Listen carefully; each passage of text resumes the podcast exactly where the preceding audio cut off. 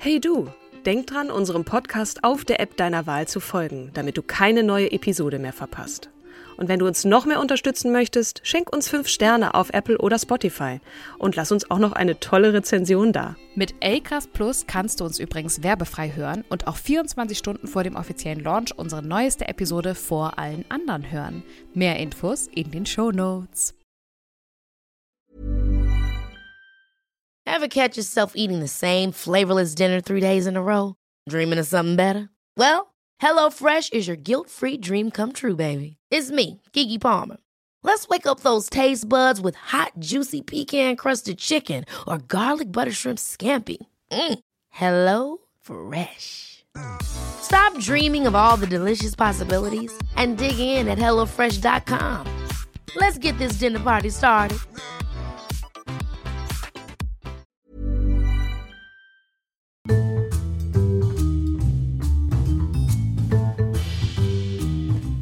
Hallo und herzlich willkommen zu unserer Podcast-Reihe Starke Frauen.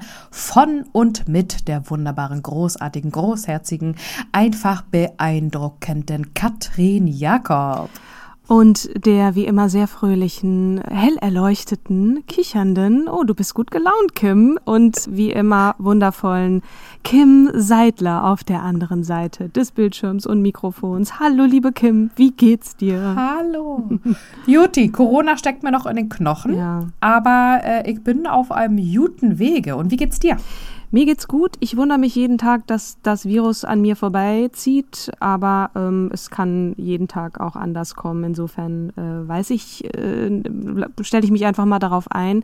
Was mich wirklich mehr bedrückt und, und auch nach wie vor traurig macht, ist natürlich die Weltenlage, die Situation äh, der Ukrainerinnen und Ukrainer, die auch sich mhm. auf den mhm. Weg machen hier äh, nach Deutschland und äh, ja traumatisiert und sind und so. Ja. Übrigens auch nochmal für die, äh, die, die Podcast-Episode Die starken Frauen in der Ukraine oder für die Ukraine, die kam, die Idee hatte Katrin und äh, dann haben wir in der Nacht- und Nebel-Aktion, wisst ihr auch noch, die Episode gelauncht und nochmal ganz lieben Dank äh, ja. an dich, Katrin, für die tolle Idee. Na, du hast ja mitgemacht, du bist ja drauf eingestiegen. Manchmal habe ich eine Idee, manchmal hast du eine Idee und äh, so machen wir diesen Podcast hier seit fast drei Jahren, Kim. Also sehr, sehr gern. Ähm, äh, die hat mir auch wieder äh, viel die Augen geöffnet und mich auch beeindruckt, also diese Frauen zu sehen, die selbst ja. zur Waffe greifen.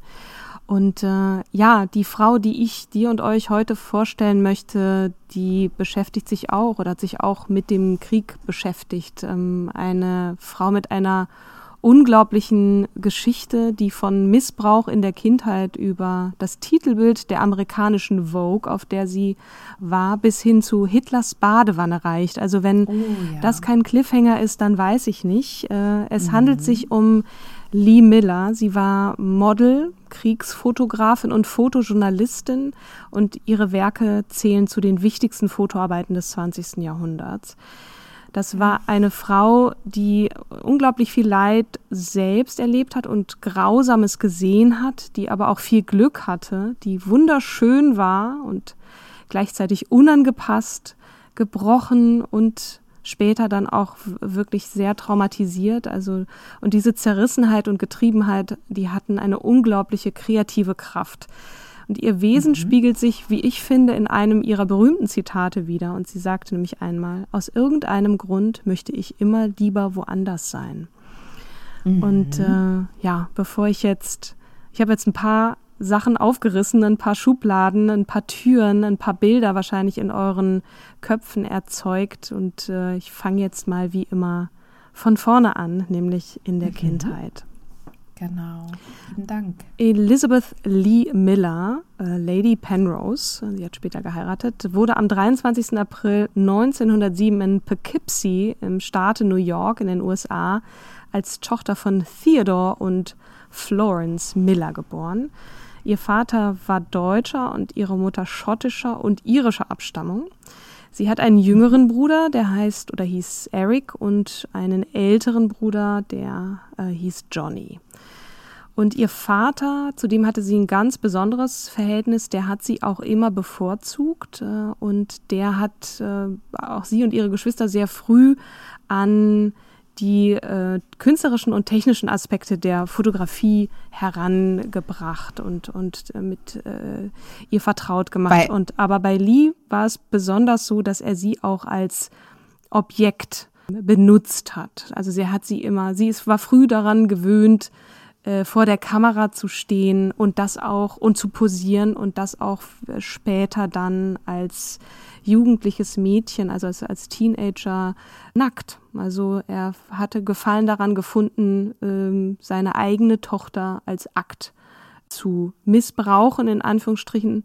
Es ist auch nicht ganz. Er war Hobbyfotograf. Er war Hobbyfotograf. Ne? Also nicht genau. professionell nee, genau. gemacht, sondern war wirklich Hobbyfotograf, ja. ja also der Sohn von Lee Miller hat dann diese Fotos irgendwann später gefunden und war wirklich auch verstört, wie man sein eigenes Kind so inszenieren konnte. Aber Lee hatte zu ihrem Vater ein sehr liebevolles Verhältnis, wenn man das jetzt so sagen kann. Es ist auch nicht ganz klar, inwieweit da jetzt noch ein anderer körperlicher Missbrauch stattgefunden hat. Das ist nicht überliefert, aber.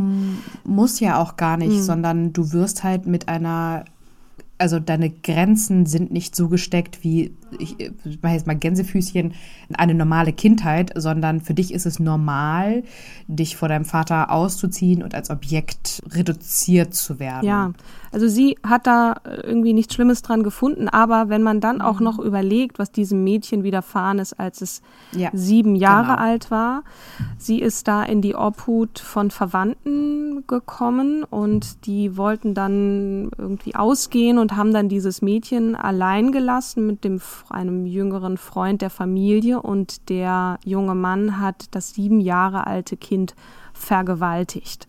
Und nicht nur das, hat ihr auch noch Gonorrhoe übertragen. Also sie hat dann als Siebenjährige einen Tripper gehabt. Eine Geschlechtskrankheit. Eine Geschlechtskrankheit, genau. genau. Das war natürlich ein unglaublicher Schock auch für die Familie. So ein Mädchen, was befleckt war, was auch noch diese Krankheit hatte. Und, und nichtsdestotrotz, also der Vater hat sehr in Anführungsstrichen modern gehandelt und hat verstanden, dieses Kind braucht psychologische Hilfe und hat äh, Lee dann zu einem Psychoanalytiker geschickt und äh, sich auch dann fortan wahnsinnig um dieses Mädchen gekümmert. Die hat danach es sehr schwer gehabt und ist immer ausgebrochen, war ein sehr schwieriges Kind, ist auch immer in der Schule angeeckt, wurde dann aus der Schule rausgenommen, musste die Schule wechseln, also hat wahnsinnig viel rebelliert und ihrem Vater hat ihr alles durchgehen lassen, kann man so auf einen Punkt sagen. Also während sie wirklich große Probleme hatte, in einer normalen Schule zu funktionieren, hat er ihr mhm. unglaublich viele Freiheiten gegeben, hat ihr auch die Möglichkeit gegeben, ihre Kreativität zu entfalten, weil Lee war schon als Kind unglaublich kreativ begabt, kann man so sagen. Er hat sie ja auch dann ähm, nach Europa geschickt, ne? also genauer genommen nach Paris mit zwei polnischen ähm, Damen aufgrund ihrer kurzen bzw. wenig erfolgreichen Schulkarriere und hat sie dann aber nach einem Jahr wieder zurückgeholt in die USA. Sie wollte das. Sie hat gesagt, Papa, ich will das. Und er hat gesagt, okay, na gut. Also da war sie noch sehr jung, das muss man sich auch mal vorstellen. Mhm. Wir sind im Jahr 1925, Lee ist 1907 geboren. Da war sie gerade mal 18 Jahre alt und sie hat in Paris war sie an einer äh, Bühnenschule und hat dort mhm. Beleuchtung, Kostüm und Design erstmal studiert. Da war sie allerdings nicht sehr lange, wie du richtig sagst, sondern sie ist 1926 zurück nach New York gekommen. Ohnehin, was sich durch ihr Leben zieht und was auch so ein bisschen dieses Eingangszitat verdeutlichen soll, ist, dass sie relativ schnell gelangweilt war oder dass sie was Neues lernen wollte. Sie hat äh, Dinge dann befunden, die sie jetzt machen will und die hat sie dann auch einfach gemacht. Und sie hat sich auch meistens hat sie das bekommen, was sie wollte und hat mhm. dafür mhm. aber auch sehr hart gearbeitet. Also sie war jetzt nicht eine, die sich zurückgelehnt hat und hat gesagt, gib mir das, sondern sie hat wirklich auch für die Dinge gekämpft. Wir sind im Jahr 1926, sie kommt nach New York zurück mit 19 Jahren.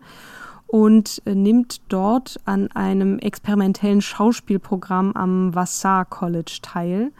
Und äh, genau, da ging es so ein bisschen, also die Lehrerin, die sie dort hatte, die galt als Pionierin des experimentellen Theaters und das hat Lee unglaublich fasziniert, auf der Bühne zu sein und und einfach ihrem, ihrem kreativen inneren Ausdruck zu verleihen. Und äh, genau, hat dann in New York, in Manhattan äh, gewohnt und hat dann auch Aktzeichnen und Malen studiert. Also alles, um sich künstlerisch auszudrücken. Der Sohn hat einmal gesagt, sie war in Paris gewesen, wo sie europäische Kleider gekauft hatte. Als sie eines Tages durch New York schlendert, äh, tritt sie aus Versehen auf die Fahrbahn. Da kommt ein Auto angefahren und sie wäre mit Sicherheit überfahren worden, aber irgendjemand aus der Menge riss sie zurück und rettet ihr das Leben. Dieser jemand war nicht irgendjemand, sondern es war zufällig der Verleger Condé Nast, der die Zeitschriften Vanity Fair und Vogue mhm. herausgab. Mhm. Was ich vergessen habe zu erwähnen, Lee Miller war nicht nur ein besonderes Kind, sondern auch besonders schön. Also sie hatte eine unglaubliche Schönheit, etwas sehr Ungewöhnliches und sie hatte diesen, sie sprach Französisch, was Condé Nast natürlich sehr gefallen hat und sie hatte diesen besonderen Ausdruck und auch dieses dieses Aussehen einer modernen Frau, kurze Haare, also was man halt damals auch trug, wenn man in Paris eben als sehr schick galt, als junge, moderne Frau.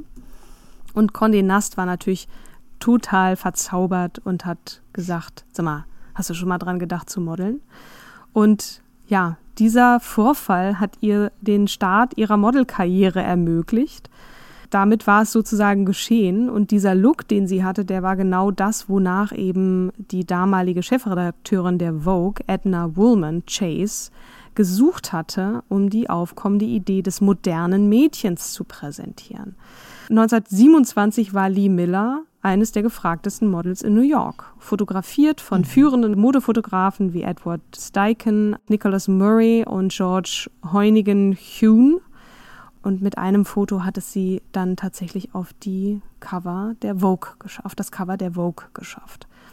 Was dann allerdings abrupt zum Ende ihrer Fotokarriere führte, war, ein Foto von ihr wurde verwendet ohne ihre Zustimmung für Menstruationsbinden, also für ein Foto, für ein Werbefoto für, für Menstruationsbinden und damit war äh, ihre Karriere erstmal beendet als Fotomodel. Wieso? Naja, das war damals nicht besonders schicklich, ne? Also sich Ach, von diesem von diesem Fashion äh, Girl dann auf einmal hier, hallo, ich mache übrigens Werbung für, für Binden, für Frauenbinden.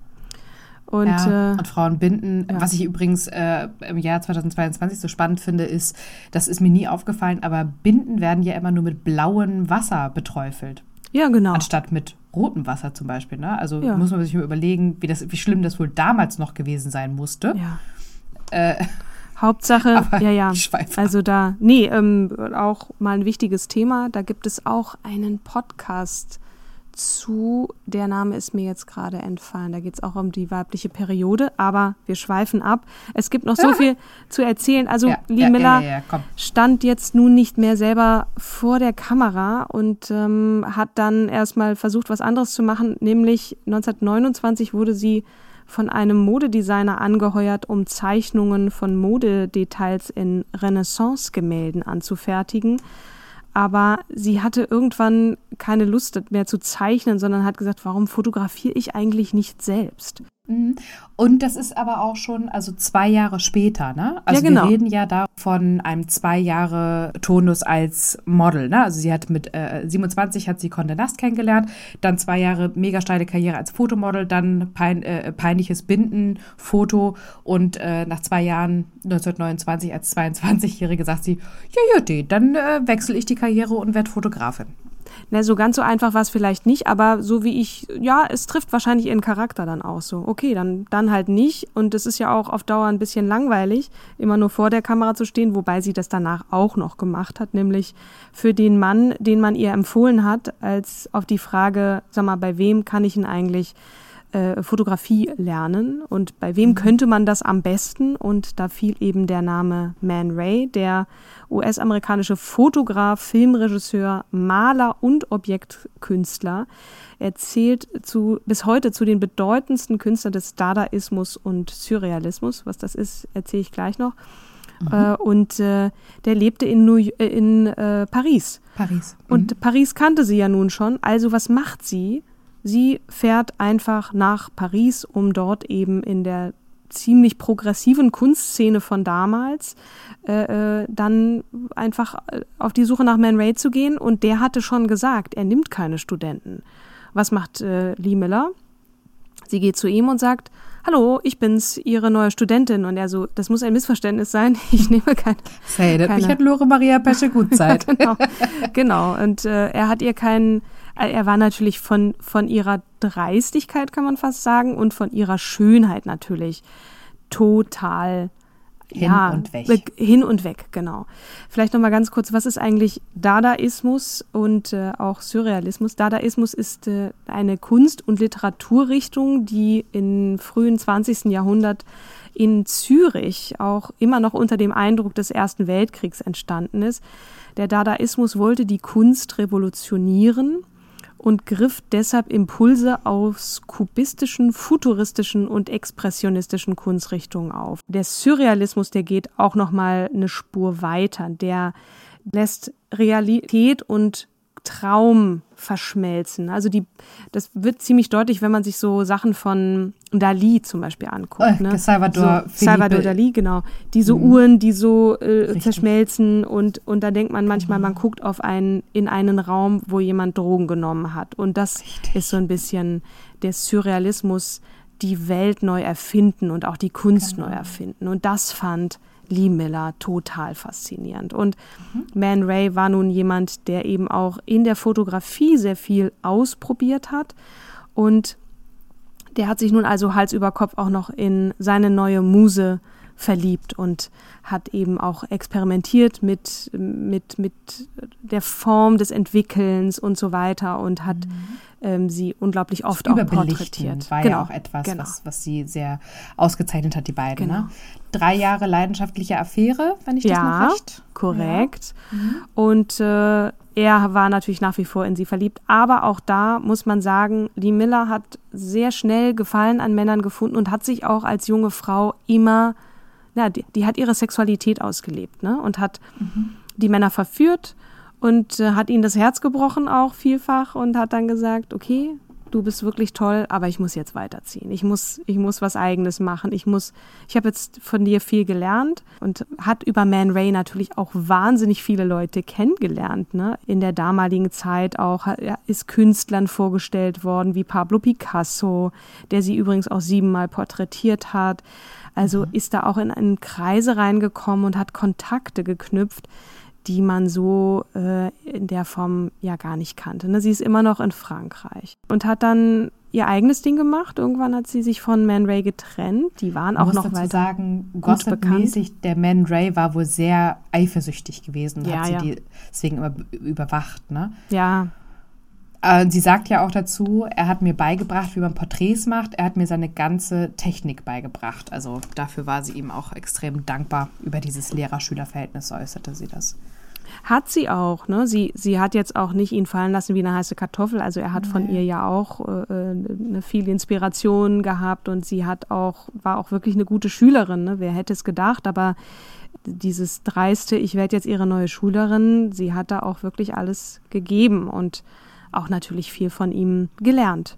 Und hat dann erstmal ihr eigenes äh, Studio aufgemacht als Fotografin, hat da als Porträt- und auch als Modefotografin gearbeitet, hat sich dort ausprobiert, ihrer Leidenschaft für surreale Sujets eben da auch umgesetzt und neue Stilelemente ausprobiert und ist und dann aber zurückgegangen. Dieses Über Überbelichten in der Dunkelkammer, das fand ich noch so spannend. Das ist eigentlich nur ein Versehen gewesen. Mhm. Sie hätte sich damals angeblich in der Dunkelkammer, ne, ich hoffe, also ich musste das mal für, Gott, ich habe da ein Schülerpraktikum gemacht, damals bei der Ahrensburger Zeitung und da mussten wir immer Fotos dann belichten noch in dieser Dunkelkammer. Ja. Und deswegen musste ich mich, habe ich mich sehr schnell da hineinfinden können. Und sie sagte halt, ähm, per Zufall hat sie sich vor einem Tier erschreckt, während sie die Abzüge ausarbeitete und knipste das Licht an. Und die zweite ah. Belichtung veränderte das unfixierte Foto und hat somit dann diese Mischung vom positiven und negativen Bild erscheinen lassen. Ja. Und das fand dann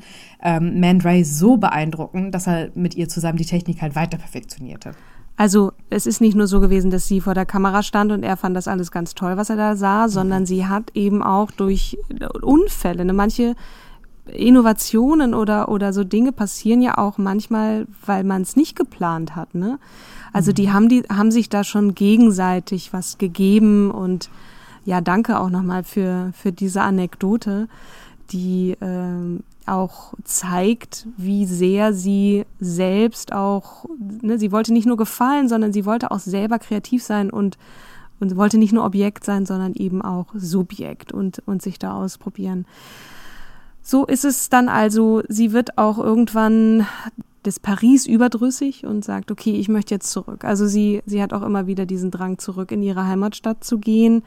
Äh, an einer Stelle heißt es, dass sie enttäuscht war von den Liebesbeziehungen, von den diversen, die sie da in Paris äh, geführt hatte und auch von der Art und Weise, wie sie Kunst begriff. Also sie hatte, hat sich da nicht so mehr zu Hause gefühlt und ist dann mhm. 1932 nach New York zurückgekehrt und hat dort auch erstmal ein eigenes Fotostudio eröffnet. Und in dem war sie dann zwei Jahre eben tätig als, äh, als Fotografin, bis sie den sehr vermögenden und unglaublich gebildeten ägyptischen Geschäftsmann Aziz Eloui Bey kennen und auch lieben lernt, den sie wenig später 1934 heiratet. Und der sagt, okay, also. Und mit ihm nach Kairo geht. Na, sie, ne? Genau. Äh, mhm. Komm doch mit mir nach Kairo. Ein Jahr später geht sie mit ihm auch äh, nach Kairo. Und dort sind übrigens auch eine, sind einige ihrer eindrucksvollsten und auch weitestgehend vom Surrealismus inspirierten Fotografien entstanden. Also die hat mhm.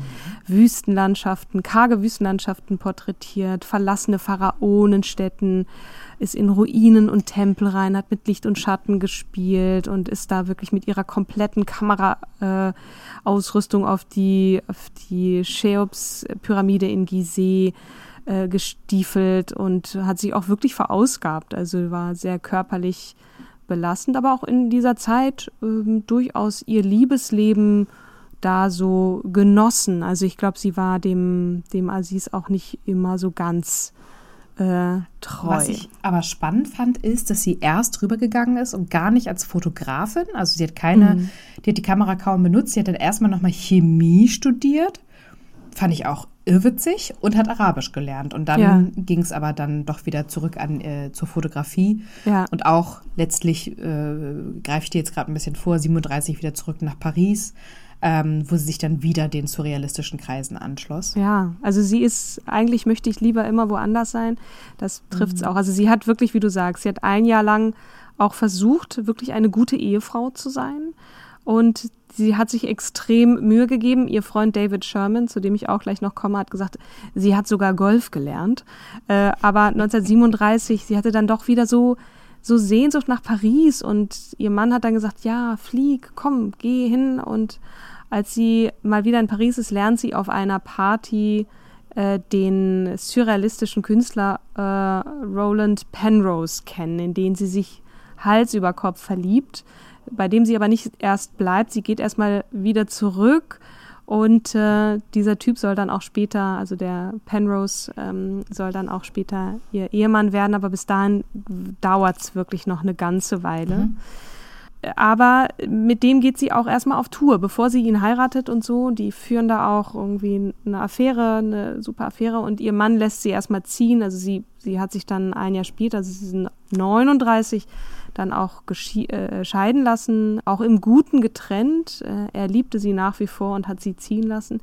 Aber äh, in dieser Zeit bis zur Scheidung zieht sie mit Penrose durch halb Europa und äh, fotografiert und äh, hat dann auch nochmal Pablo Picasso getroffen und äh, genau, wie ich schon sagte, der hat übrigens sechs Porträts von ihr gemalt. Mhm. Der David Sherman erinnert sich auch an diese Zeit, äh, war auch Teil von dieser Clique um, äh, um Lee Miller und Roland Penrose herum, ich ging zu einer Menge verrückter Partys. Es war eine irre Zeit während des Krieges, also 39, ne, schon Anfang mhm. des Krieges. Lee und Roland hatten einen Salon, wo alle hinkamen. Politiker, Parteichefs, Journalisten, Maler, Wissenschaftler. Da traf sich regelmäßig so eine Art Who is Who von Ah, London. Da sind sie ähm, nämlich zu Beginn des Krieges äh, mittlerweile gelandet in London, der Stadt, aus der Roland Penrose auch stammt, bis er dann Und einberufen da hat sie ja wird. als Reportagefotografin dann gearbeitet ab 1940. Ja, erstmal wird, also der Krieg beginnt und ähm. Roland Penrose wird einberufen. Und Lee Miller kehrt kurzfristig als Fotografin für die amerikanische Ausgabe des Magazins Vogue nach New York zurück. Sie ignoriert allerdings die äh, Bitten von Freunden und Familie, dass sie dort bleibt, weil sie kehrt zurück nach Europa, weil sie sich in den Kopf gesetzt hat, offizielle Kriegsfotografin für die Vogue zu werden. Ich meine, Vogue ist uns allen bekannt Ja. als Modezeitschrift, was sie damals auch war. Und will jetzt da, also erstmal kann sie ja vor Ort stationiert sein, aber irgendwann sagt sie, ich will auch an die Front. Ich will auch wirklich das Leid vor Ort und die, die ähm, Soldaten fotografieren. Und dafür braucht sie eine, muss sie ordentlich akkreditiert sein. Und da hat sie sich mit dem mit dem Fotografen David Sherman zusammengetan, den ich eben auch schon erwähnt habe. Der ist Live-Korrespondent für viele Aufträge. Und der sagt, als Amerika in den Krieg trat, wollten alle amerikanischen Korrespondenten in London die Uniform und ich hatte ihr gesagt, warum lässt du dich nicht akkreditieren und dir eine Uniform geben? Das war schon noch, als sie in London war. Lee nahm das sehr ernst und beschloss, Kriegsfotografin zu werden. Vogue war ziemlich skeptisch. Sie wollten allenfalls so eine Art Sozialreporterin, sie wollten aber keine Frau als Fi- Kriegsfotografin. Und dann kam der D-Day, der Tag der Landung, und wir kamen in die Normandie und erwarteten, dass Lee sich im Hintergrund halten würde, aber sie blieb keineswegs hinter der Front. D-Day ist schon ziemlich weit äh, vorgesprungen jetzt sozusagen im Krieg. Der Tag, an dem die Alliierten, äh, die Amerikaner eben in Frankreich landeten, in der Normandie. Und dann sozusagen mitten im Krieg waren in Europa.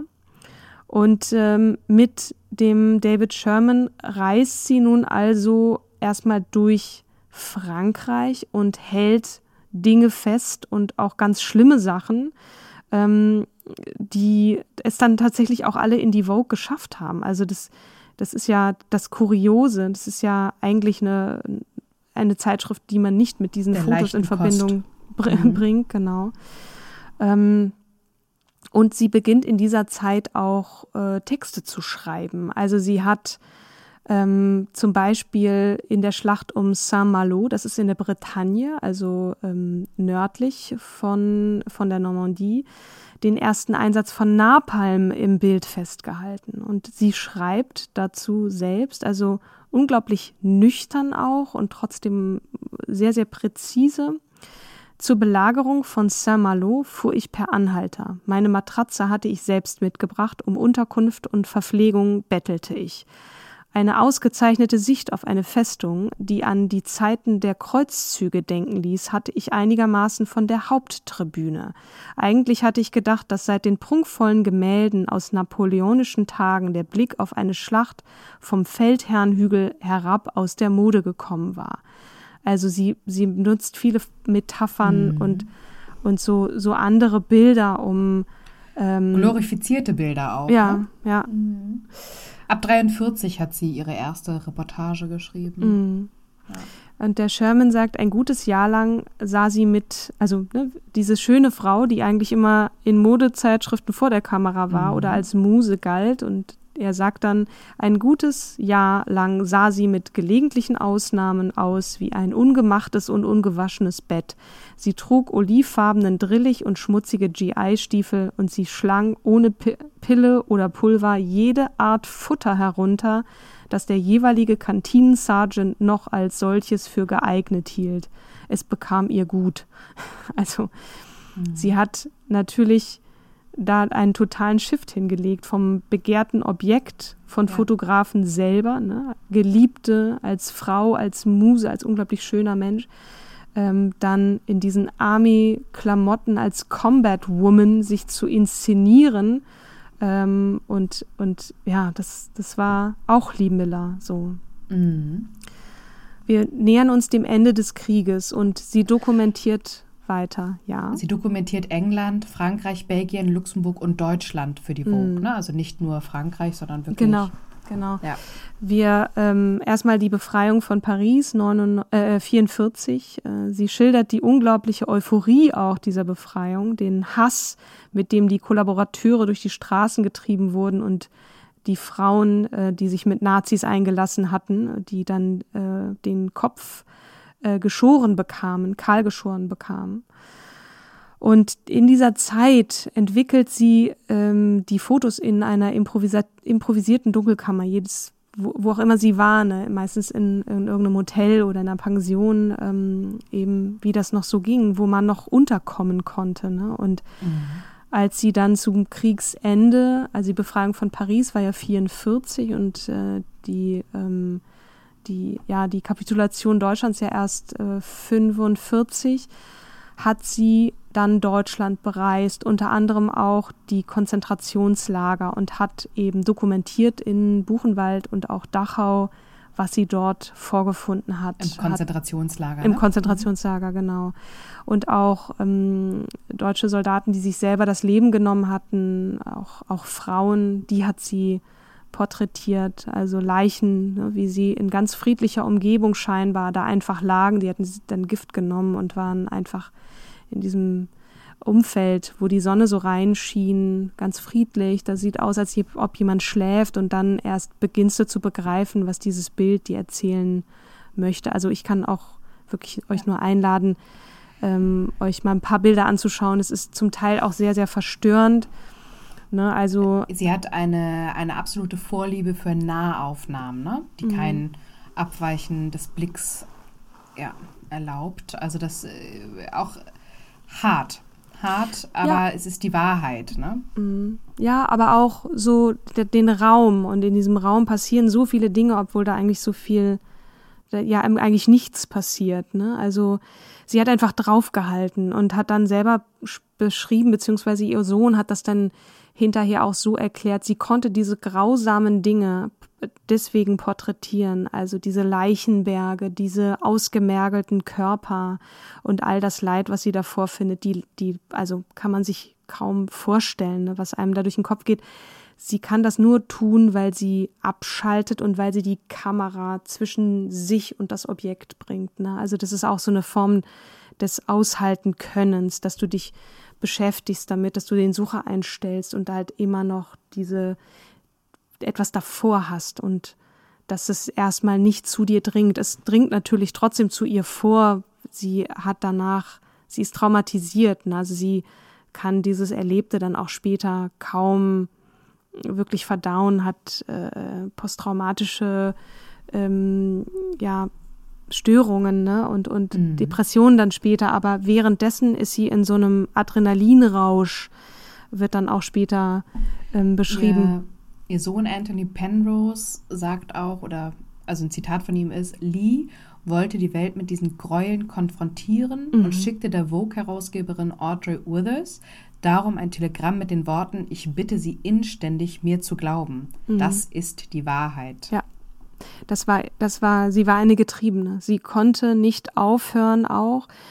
Aber noch ganz kurz in dieser Phase, wo sie in Deutschland war, ähm, sie laufen dann durch, durch das zerbombte, zerstörte, auch zum Teil München, wo überall Trümmer sind, alle ne, kommen irgendwie nicht klar, der Krieg ist vorbei und trotzdem gehen sie dann in die Wohnung, in die Privatwohnung von Hitler, in die Prinzregenten, äh, Prinzregentenplatz 16 und da ist dieses Bild entstanden, ich habe das eingangs gesagt, Hitlers Badewanne, wo sie sich dann äh, auszieht in seinem Badezimmer. Die Stiefel, mit denen sie vorher durch Dachau gelaufen war, durch das Konzentrationslager, stehen vor der Badewanne. Sie sitzt in der Badewanne und wäscht sich den Dreck ab, der nun schon sehr lange auch an ihr dran sitzt.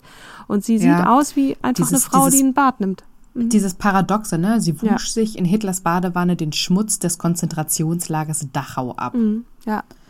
Also aber du erinnerst das berühmteste dich, was, Foto hm? von ihr. Also sie, was, sie ist nicht, ja, sie, hat, sie, sie hat es nicht selber gemacht, sondern das hat David Sherman gemacht. Es gibt auch noch ein Foto von ihm in dieser Badewanne, aber das ist natürlich nicht ganz so äh, angekommen, weil auch dieser Kontrast zwischen diesen derben äh, Militärstiefeln und dieser zarten Frau die trotzdem auch gezeichnet ist vom Leben, ne? also was, was die durchgemacht hat, da ist natürlich die Fallhöhe oder dieser Kontrast nochmal sehr viel stärker.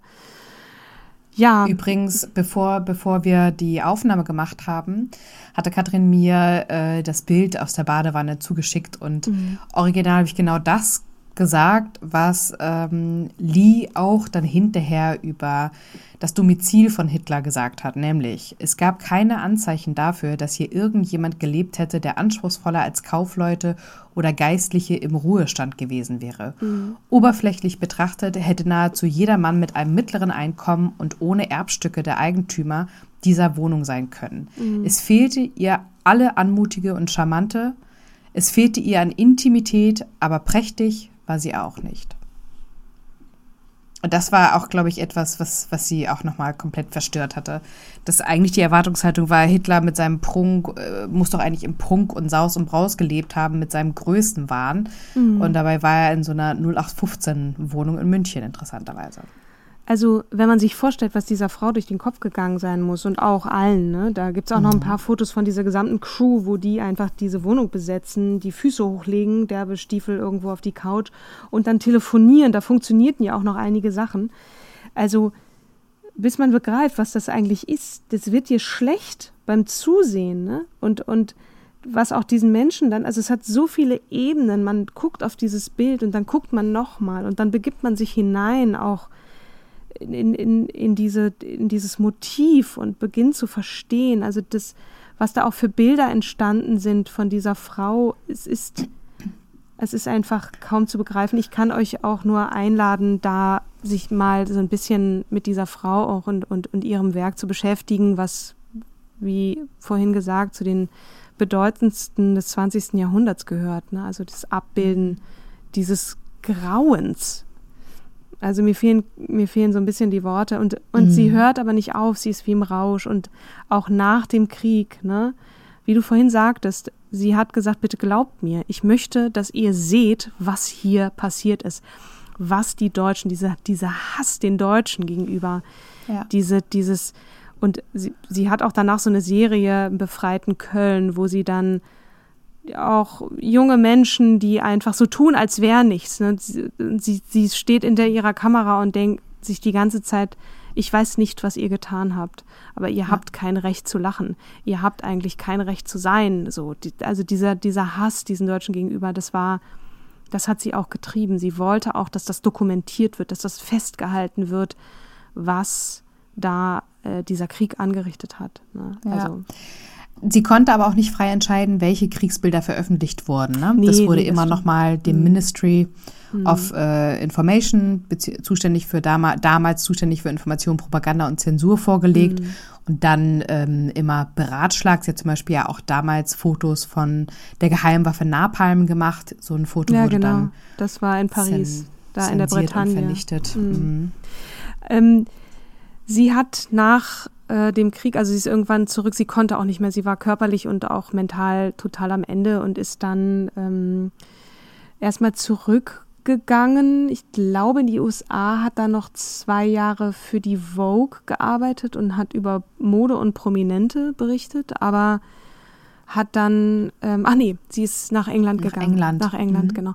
Und ähm, zurück zu äh, Roland Penrose, den sie ja nun auch sehr geliebt hat, geliebt hat, den hat sie auch geheiratet und sie war aber wirklich burned out. Ne? Also sie hat dann auch dem, dem Bildjournalismus den Rücken gekehrt, hat dann mhm. ein Kind bekommen und ist in eine, ja, eigentlich auch in eine Depression gefallen. Sie ist sehr spät Mutter geworden und hat aber dann gedacht, okay, das ist jetzt, ich muss da jetzt raus, ich muss, muss da irgendwie jetzt erstmal mich in die Familie flüchten und, und hier klarkommen. Die hat eigentlich ja immer viel Menschen um sich gehabt, hat, war auf Partys, war ähm, ja mitten im Leben und ist dann mit, mit Roland Penrose, also hat das auf auch die Farm, in, in ein auf so eine Farm, gezogen, genau, in genau. Sussex. Genau.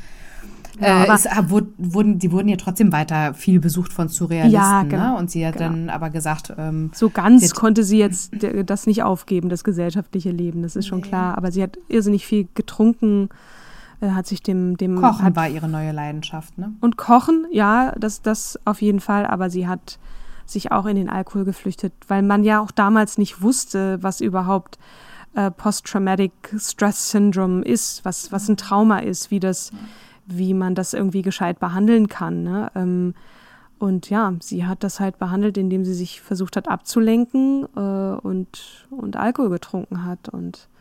Hat dann auch ihre, ihr gesamtes Werk irgendwann auf den Dachboden gepackt und wollte sich die Fotos auch nie wieder angucken. Die hat ihr Sohn dann nach ihrem Tod, sie ist 1977 dann gestorben, mit 70 Jahren, dann wiedergefunden und hat dann selber beschrieben, ich habe meine Mutter dann auch erst verstanden, äh, verstanden oder, oder besser verstehen können, wie, dies, wie sie zu dieser Frau wurde. Ähm, mhm. Dieser unglaublich lebendigen und auch gebrochenen und traumatisierten Frau. Sie war nicht einfach auch im Zusammenleben, also sehr, sehr anstrengende, sehr, sehr anstrengender Mensch und aber er sagte, das hat ihm geholfen, seine Mutter zu verstehen. Ne? Und ähm, mhm. ja, ihre Asche wurde über dem Kräutergarten der Farm ausgestreut. Das war am Ende noch erwähnt. Ähm, und ja, ich, das hört jetzt hier so abrupt auf. Ich möchte bitte gerne, dass ihr euch auch nochmal mit, mit der Bedeutung ihres Werks auseinandersetzt und verstehen lernt, was sie da porträtiert hat und wie und, und,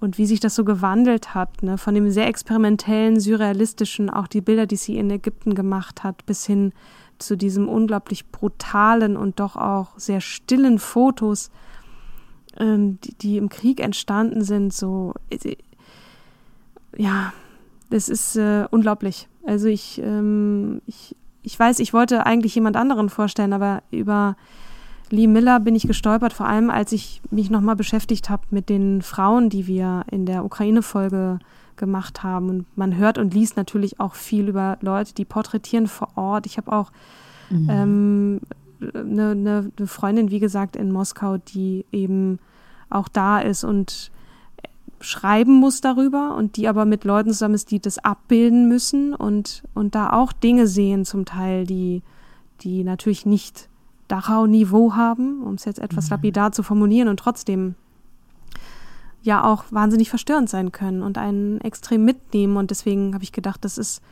eine Frau, die, die an dieser Stelle ähm, definitiv Platz finden sollte, auch in unserem Podcast. Ja, absolut. Absolut. Und Katrin. ja. Lieben, lieben Dank. Gerne. Lieben Dank fürs Vorstellen. Ja. Und ähm, eine wahnsinnig charismatisch, charismatische, starke Frau. Mhm. Und ähm, ja. ja. gibt diverse Bücher über sie, auch über sie als Person. Es gibt auch Bio, eine Biografie, ähm, die packe ich auch noch in die Show Notes und auch ein paar Porträts über sie. Auf Arte gibt es gerade ein ganz tolles Porträt über Lee Miller in der Mediathek zu sehen. Und äh, also gibt diverses Material über sie und von ihr. Und äh, ja, ich bin über sie auch gestolpert, weil ich gerade das Hörbuch äh, Liebe, Liebe in Zeiten des Hasses von Florian Illis höre. Da mhm. kommt sie auch und diese Begegnung mit Condé Nast kommt da äh, vor und Ihr Verzaubern von Man Ray ist da auch Thema und äh, ja, das ist so die andere Seite von Lee Miller. So, ja. Äh, apropos, wir würden gerne noch ein Shoutout zu einem Podcast machen, Katrin. Genau, das äh, liegt mir auch sehr am Herzen. Wenn, wenn wir das aufnehmen hier, dann ist der 23. März und morgens der 24. Da erscheint die erste Folge des Podcasts äh, Women in War der Kriegsjournalistinnen Cosima Gill und Julia Leb. Äh, Podcast, den man äh, überall sich anhören kann, wo es äh, Podcasts zu hören gibt. Äh, die erste Folge ist über die Ukraine. Da sprechen die beiden, also es gibt eine ganze Serie über Frauen im Krieg auf der ganzen Welt. Da beschäftigen sich die beiden insbesondere mit der Perspektive von Frauen in Kriegen. Ne? Ob sie selber zur Waffe greifen, wie jetzt auch in, in der Ukraine, oder eben Opfer werden von Kriegen. Sie finden immer einen Weg, mit diesem Krieg auch umzugehen und stark zu bleiben. Und äh, das auf jeden Fall auch noch ein Podcast, den ich äh, danke, Kim, für die Erinnerung auch hier an dieser Stelle nochmal erwähnen möchte. Den Link zur ersten Folge Ukraine packe ich auch noch in die Shownotes. Perfekt, dann sind wir bestens ausgestattet. Jetzt haben ja. wir auch ein bisschen die Zeit überreizt, aber war auch wichtig. Ja. danke dir, Kim, fürs Zuhören, äh, fürs Miterzählen und Erweitern, auch tolle Sachen, äh, die du noch gefunden hast. Und äh, für euch da draußen fürs Zuhören. Teilt, liked, kommentiert, bewertet. Ähm, wir freuen uns immer auch von euch zu hören und sagen dann erstmal bis zum nächsten Mal. Bleibt gesund und munter. Bis, bis dann. Bis zum nächsten Mal. Tschüss. Tschüss.